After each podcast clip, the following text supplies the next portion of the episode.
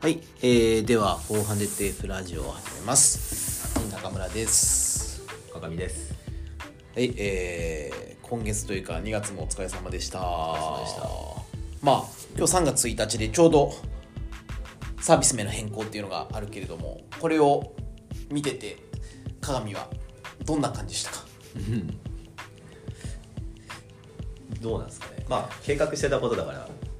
今日どうっていうのはあまり 正直なくて、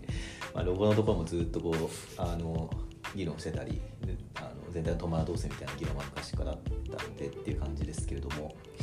まあなんかその実際出てきて見た感じなんか他の健康診断よりもやっぱいいなっていう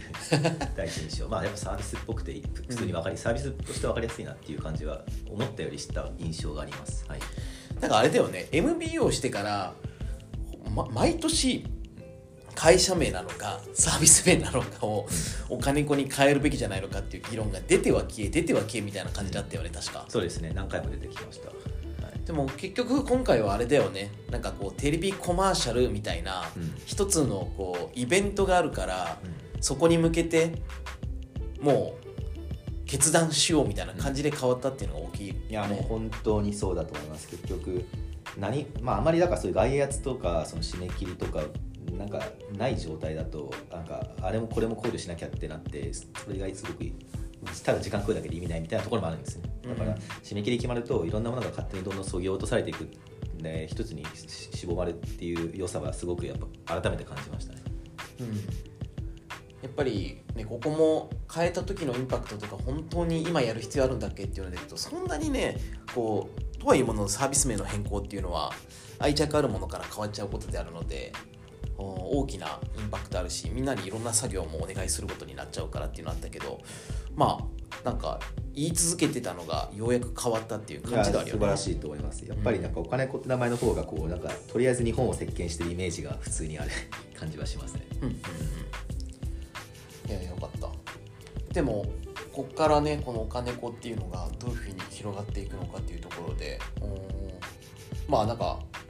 メールとかさそういったのでプランナーとかから あのお金子事務局の皆様とか、うん。お金子っていうサービスみたいな言い方でお金の健康診断よりお金の子の方がみんな言いやすいし覚えてんだろうなみたいなケース結構あったりするよそれはもう本当にそうです。で多分結構年配の方になるほどつまりなんかちょっとこれでかたいけど認知能力がかかこうちょっと変化してくるとお金子になっちゃうっていうのはでもいいことかなと思ってますね。なんか、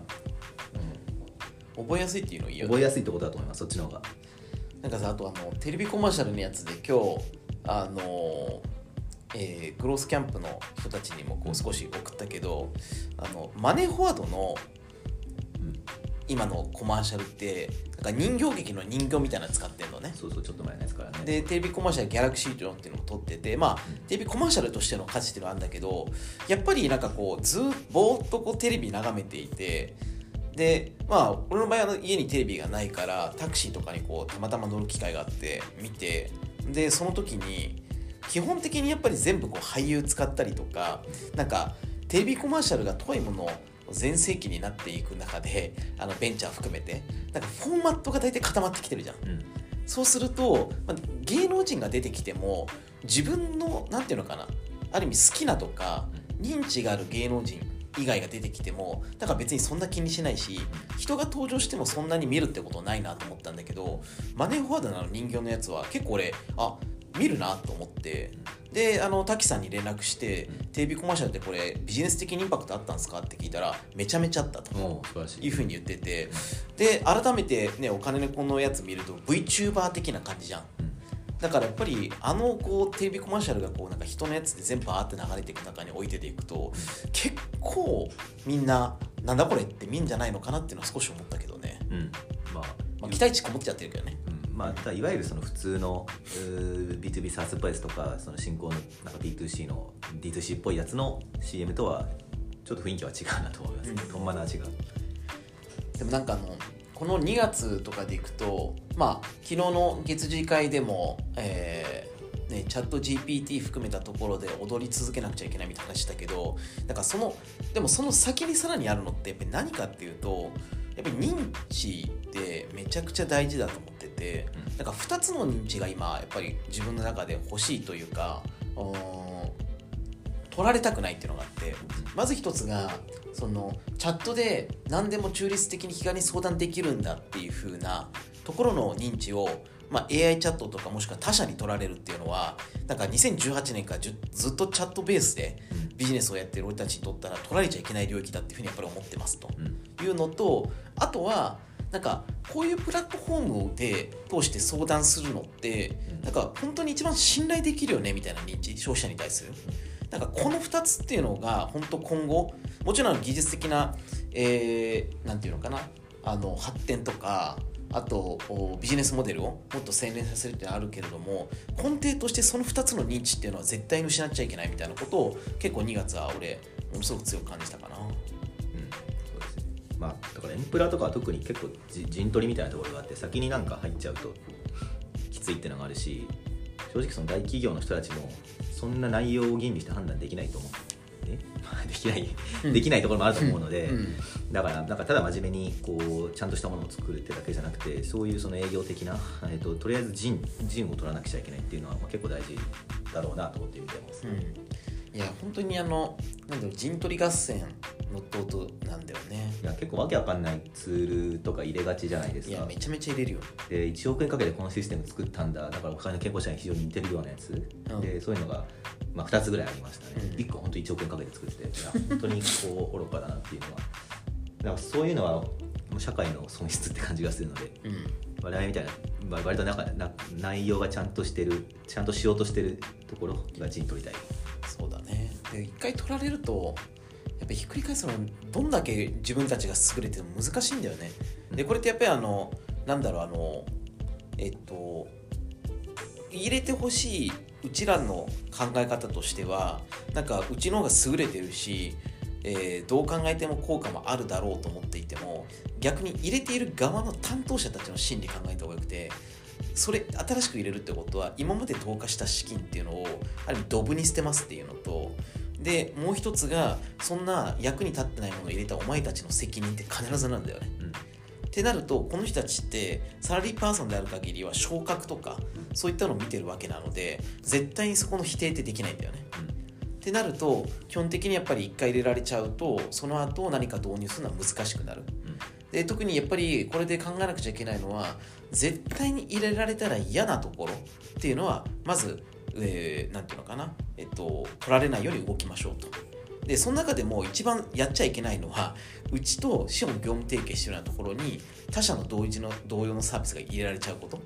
まあ、それこそ例えばね、えー、うちで言うと証券も、ね、ネット証券と組んでるし保険系も組んでるしっていうところでそこに対して類似サービスが入れられてるのは絶対ダメだからそういったところに対していやうちももう今準備してるしいろいろできるっていうのは大事だし、まあ、ただ期待調整はもちろんしに行ってはいるんだけれどもというものの他に寝返らないようにっていうのをやるっていうのはそこら辺っていうのはすごく2月考えたっていうのはあるかな。うん、カーミンの中では2月はどんなこと一番マインドシェアを使っていた？の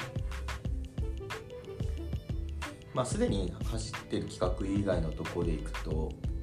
その,、まあ、そのチャット GPT というかその言語生成のモデルっていうものが、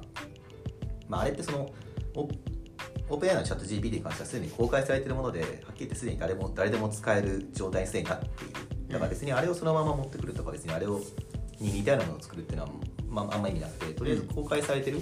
もので実際に何ができそうかっていう感じですね、でなんだろうな。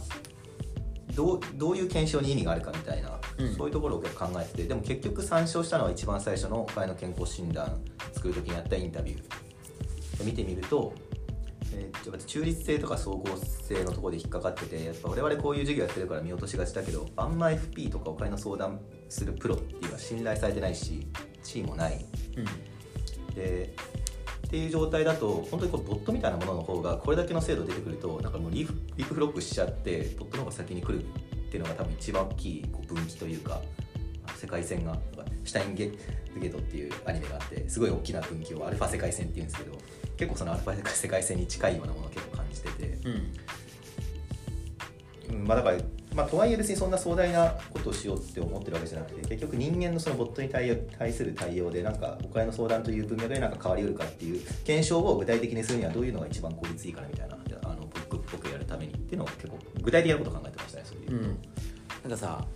後でうちの社内スラックのコープ OKR、まあ、今入れてるんだけどもあれだよね、まあ、かかの神がさ昨日喋ったのってあの俺たちが初期でグロースキャンプのヒカルさんとかと一緒に N1 調査して、でまとめたまさにこうねどこを相談することに抵抗を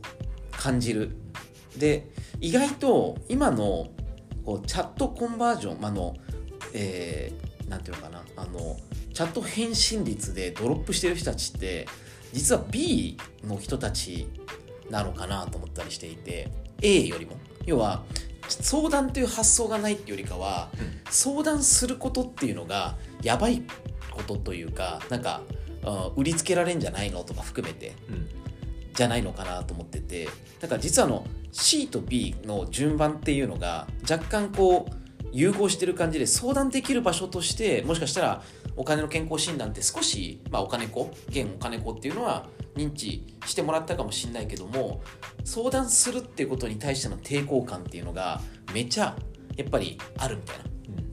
でなんかこれってあの某ネット証券の幹部の人とこの間食事をしてる時にもその人もすごい言っててやっぱりなんか自分のプライベートなこととかそういったのって人なんかに絶対言いたくないけどなんかああいう AI チャットとかだったらなんとなく示してくれそうだから自分のすごいプライベートなこととか人には聞きにくいことを絶対に簡単に発言してくれるよねと。でそこから別に本当に信頼してもらったら人の相談つなげればいいよねみたいなこと言っていやまさにそうだと思ってて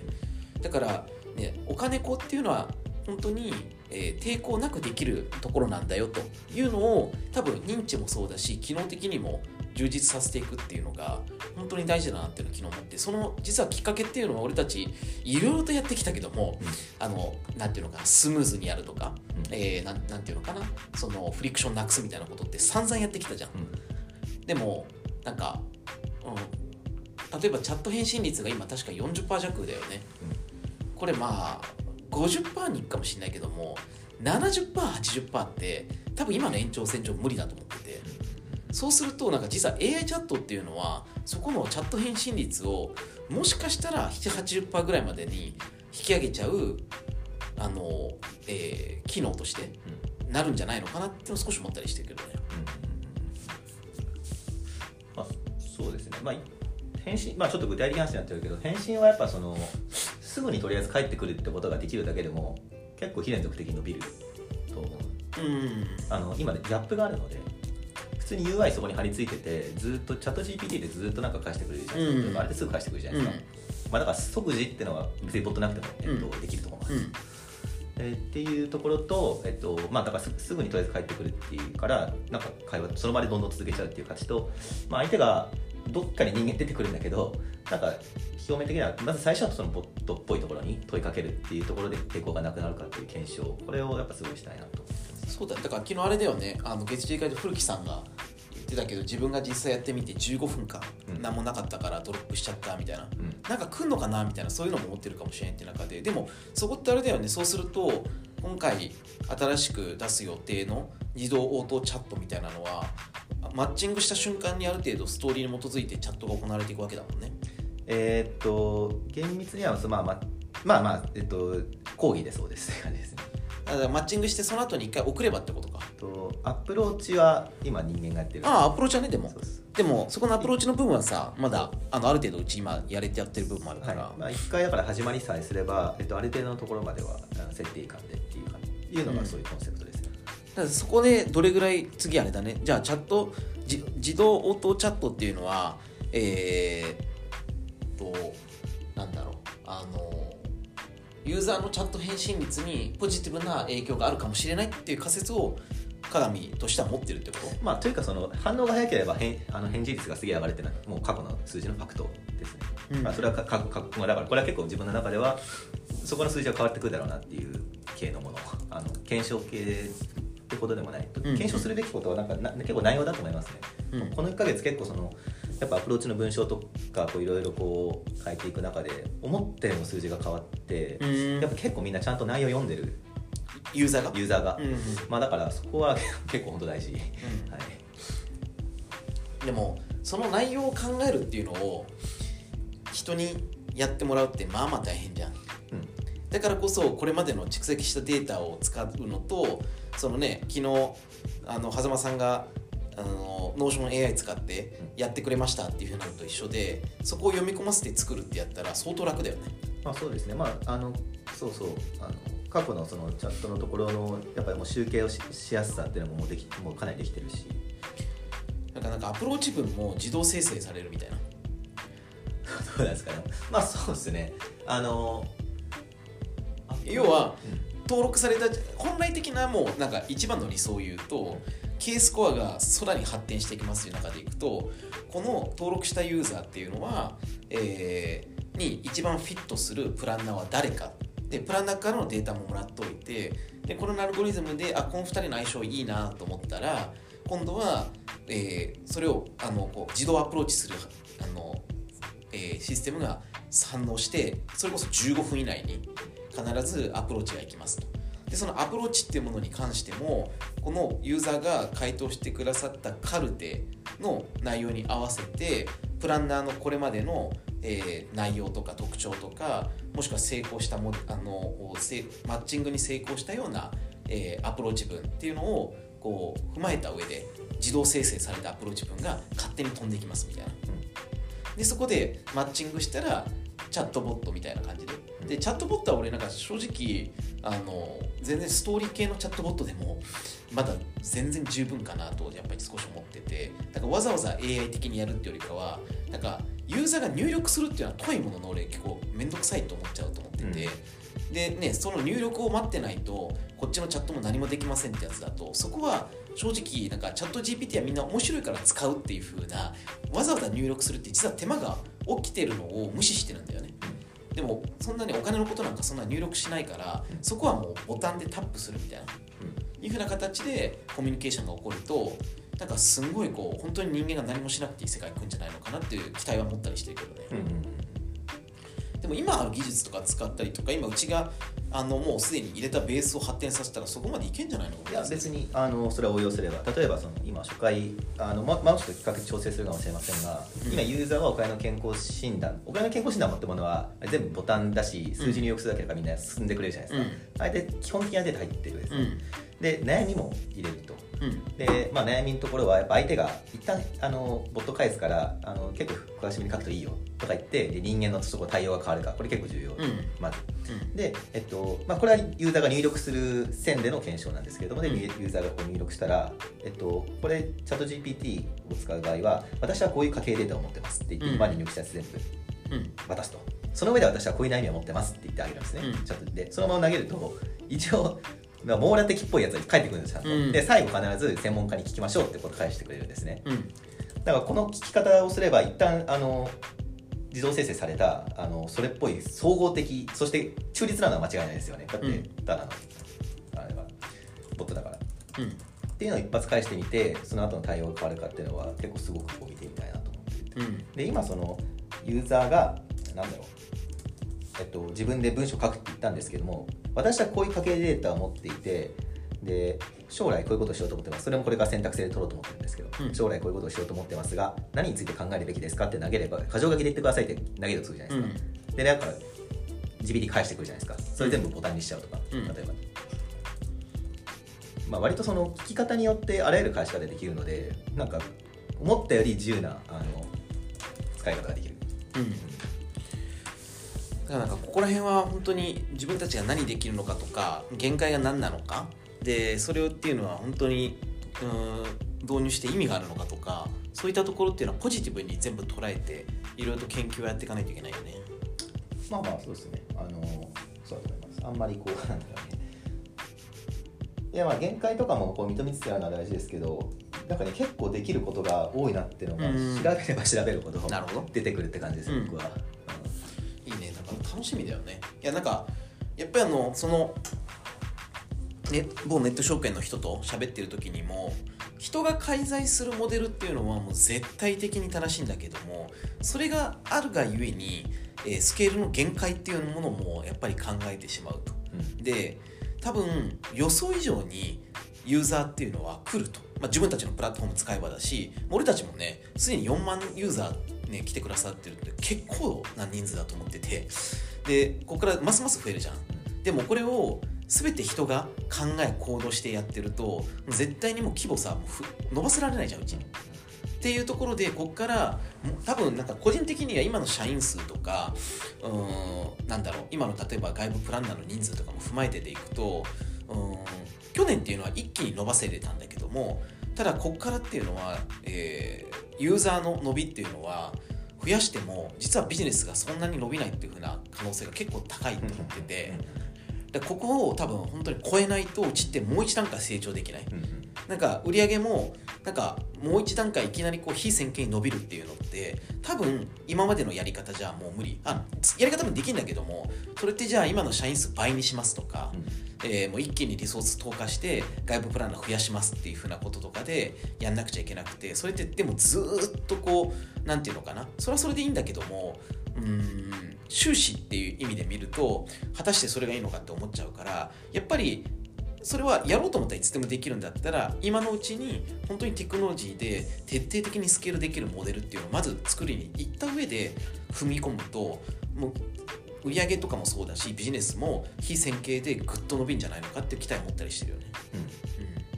いや結構その仕事特にチャットやってるので我々はうん。仕事の大半がテキスト生成と要約じゃないですか。うん。だからこれの限界コストがすげえ下がってる中でこの技術を使わないっていうのはないですよね、うん。すごく使い使い場所たくさんあると思います。うん。でなんかセンター試験の日本の国語もうな、70 7割以上取ると。うん。全然任せられる 僕最初にセンター試験の国語とか言った時、まあ、古文漢文とかあってたけど何点だったんだろうと思って70点とかしちゃったんじゃないかなみたいな。普通に意外と。いやだからこれは本当にうちにとってはものすごい大きな流れ来てると思うし、そこのフロントランナーとして走り続けないといけないよね。まあ、なんか逆に言うと俺はワクワクするけどね。なんかねキャッチーな言葉使っちゃってあれだけども AI と人の融合ってあながちやっぱ嘘じゃないと思ってるし、まあ、まあ機械学習と人の融合とかでも全然いいんだけどもでもなんていうのかな。いずれにせよ人の可能性を飛躍的に拡大させるかもしれないものが今のこのトレンドだと思ってて。で、ね、経営としてはやっぱり目先っていうのもそうだけども、まあ、ちょっと先の未来も見据えた上で考えなきゃいけない中でいくとここっていうのはやっぱり絶対に落としちゃいけないところだと思ってるので、まあ、今月はやっぱりそこがすごい一番考えたところではあるよね。まあそれは躊躇なくすごい先理想言ってくれればいいかなっていう感じですけど、うん、まあまあなんだろう。あのー久しぶりにプロダクトに関してのテンション高くなってたからね。まあもともと高いんだけどなんか相当自分の中でここは落としちゃいけないみたいなうん。感じでっていうところだよね、うん。はい。でえっと残りのところで、えーいただいたご質問ですけれども、えー今回はいただいたのがバリューが良い方向に出ている時そうでない時っていうのはどのような時ですか？っていうところでバリュー同士がぶつかった時はどのような思考で何を大事にするのか？なかなか深い良い質問だね。これってどう思う？バリューが悪い方向に出るということがどういうことかってことを考えなくちゃいけないそうですね、まあまあこれバリューは結構抽象度高いので、うん。まあ、あらゆる解釈ができるですねあれは、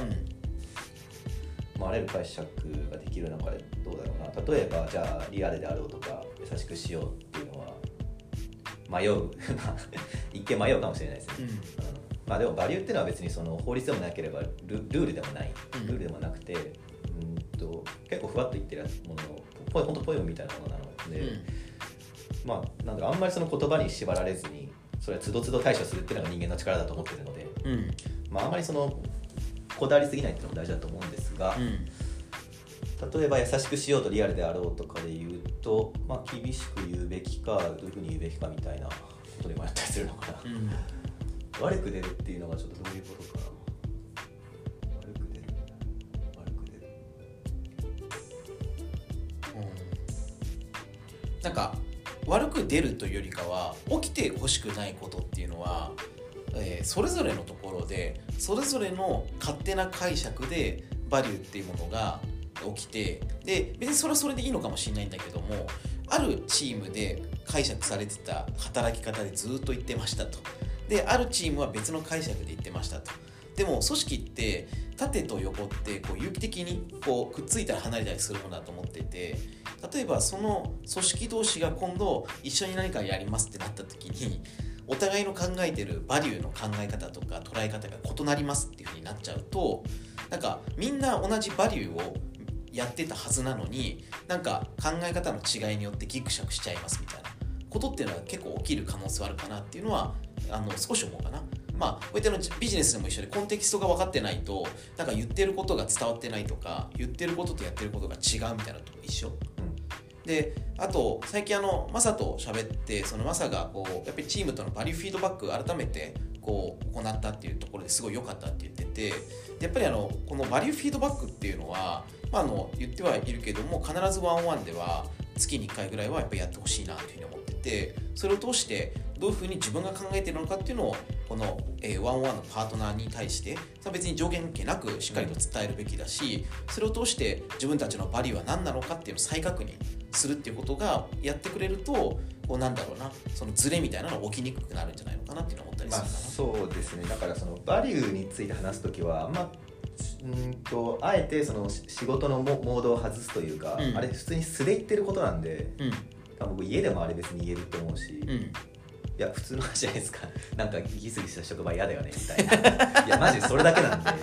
なんかリアルだね。いやなんかめでなんかまああの仕事ちょっとなんかうん？って思ったらまあ言っていいよみたいなことなんですよ、うん、まあだからそれもだからそのこれやってるから OK みたいな運用むしろなんかというよりもいや普通にそう思ってるんだよねってお酒飲みながら言うみたいな、うん、そのそのくらいのまあ本当そのそういうとこから出てきた言葉なので、うん、逆にそのくらいのテンションで運用してほしいですね。あの、うん、そこに真剣になりすぎる必要はない、うん、あとらわれる必要もない。ただ、まあみんな多少やっぱり共感するとこあると思ってるんで、バリューには。あとはこれあれだね。バリュー同士がぶつかった時はどのような思考で何を大事にするのか、まあ、気楽に行こうとぶち破れがぶつかった時とかそういう感じのこと言ってるのかな、まあ、リアルとか優しくとかは、うん、まあ、ぶつかるっていうかね、うん、まあぶつかるかもしれません。でもなんかこういう時ってあの常にあらゆる事象においてオアじゃなくて安堵の発想っていうのは全てのつのがやっぱり大事で。まあ、論語とそろばんもそうだけどもなんか理念と売り上げどっちだとかそのどうでもよくていや両方必要に決まってんじゃんと、うん、なので両方実現するためにはどうしたらいいのっていうのを考えるためにそのコミュニケーション等を通して突破してほしいっていうところがあるよね、うん、なんか別に事実的する時、まあ、リアルであろうでなんかこうちょっとこうじゃないっていう時も別にただ言い方だけで、大部分解消されることが別にあるあるので、うん、別にそれで伝わることもできるし、うん。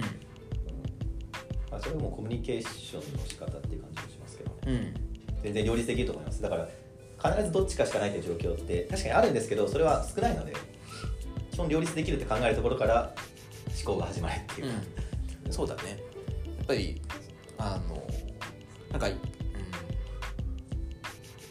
ん、野村証券の時にも社長がオアじゃなくてアンドの発想でやってくれみたいなこと結構言ってたし、うん、まあねやっぱり事業をやってる限りにおいては必ずこうなんだろうなあの対立するんじゃないのかと思えることって発生してでもどっちかが大事じゃなくてやっぱりあの、ね、もちろん正しいことであることが前提であるけどもどっちもをやるためにどうしたらいいのかって発想すると意外とこうブレイクスルーというか、うん、あの新しい発見みたいなのが見えたりとか新しい考え方ができるのでなんかそういう心を持ってほしいなっていうところがありますね。一見矛盾してるように一見矛盾してるように見えるものの両立って、まあ、まさにそれが、問題解決っていうか、うん、なんだろうザ・ゴール2みたいな話、うん、それが思考ってことだと思います。そんな感じです。あとこれあの皆後で、えー、とまた共有しますがぜひ皆さんからの質問もどんどんお待ちしておりますのでよろしくお願いいたします。じゃあ、えー、今回の 400F ラジオは以上となります。ありがとうございました